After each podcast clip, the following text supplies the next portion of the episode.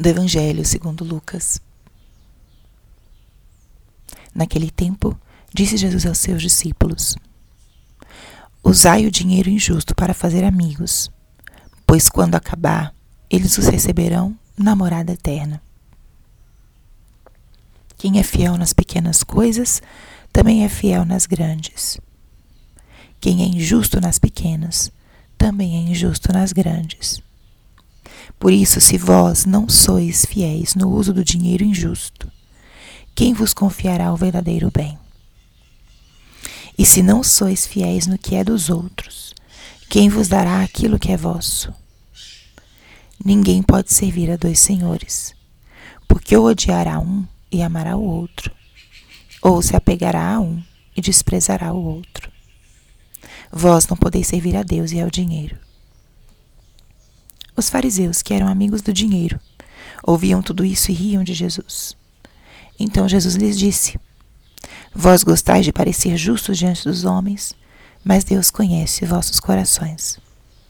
Com efeito, o que é importante para os homens é detestável para Deus. Palavra da salvação. Espírito Santo, alma da minha alma, ilumina minha mente, abre o meu coração com teu amor, para que eu possa acolher a palavra de hoje e fazer dela vida na minha vida. Estamos hoje no sábado da 31ª semana do tempo comum. E o que a palavra de hoje nos diz? O evangelho de hoje nos fala sobre a relação com os nossos bens materiais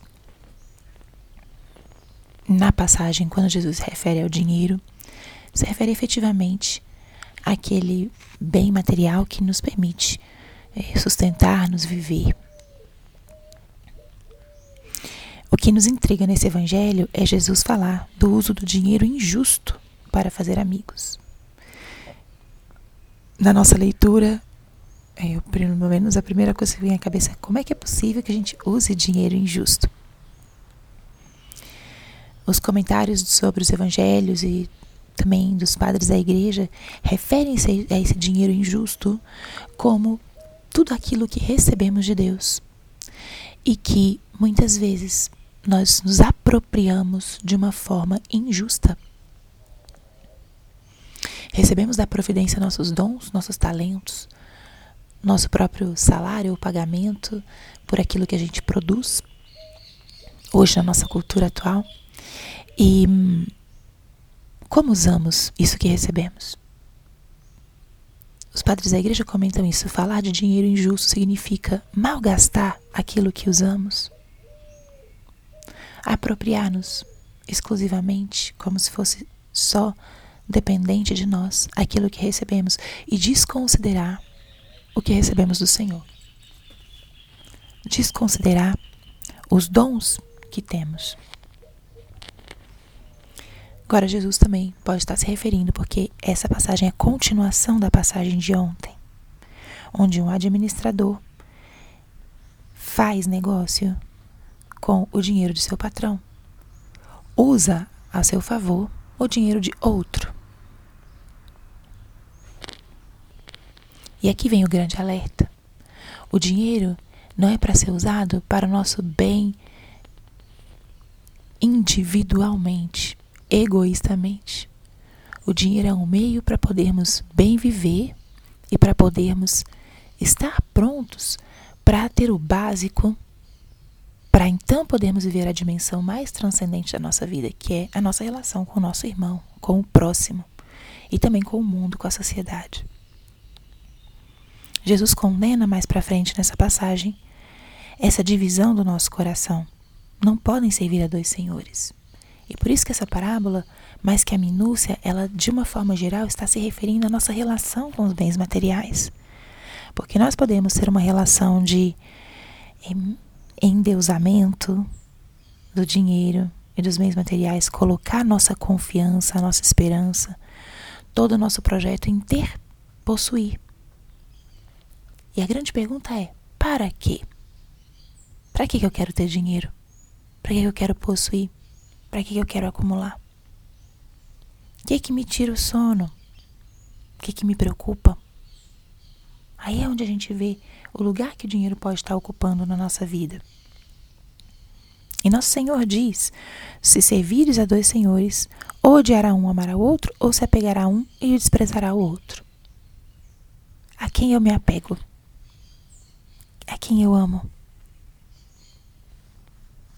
O convite de Jesus nesse evangelho de hoje é para que nós vivamos uma relação de desapego com os nossos bens materiais. E desapego não significa não ter, mas significa usá-los na medida em que eles nos servem. Não endeusar o dinheiro, o poder, as posses, mas estarmos dispostos a usar esses bens para o, nossas necessidades pessoais, nossas da nossa família e também daqueles que nos rodeiam. Porque o dinheiro vai, mas ele vem como fruto do nosso trabalho, mas principalmente como fruto da providência. Então é muito importante essa confiança na providência divina, colocar sim nosso Senhor, Deus no centro. E aqui a frase final do Evangelho: o que é importante para os homens é detestável para Deus. Façamos o bom propósito de conhecer o que, que agrada a Deus.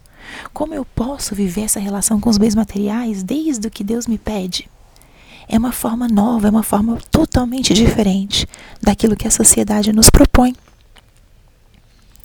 E até a postura de alguns grupos é, de mais minimalistas ou mais desprendidos, de uma forma até radical, é uma forma de é, contestar a visão tão materialista que a nossa sociedade vive hoje, colocando realmente o dinheiro como um Deus, como o primeiro lugar, como o mais importante. Então convido que nós hoje façamos essa pequena reflexão. Como está a minha relação com os bens materiais?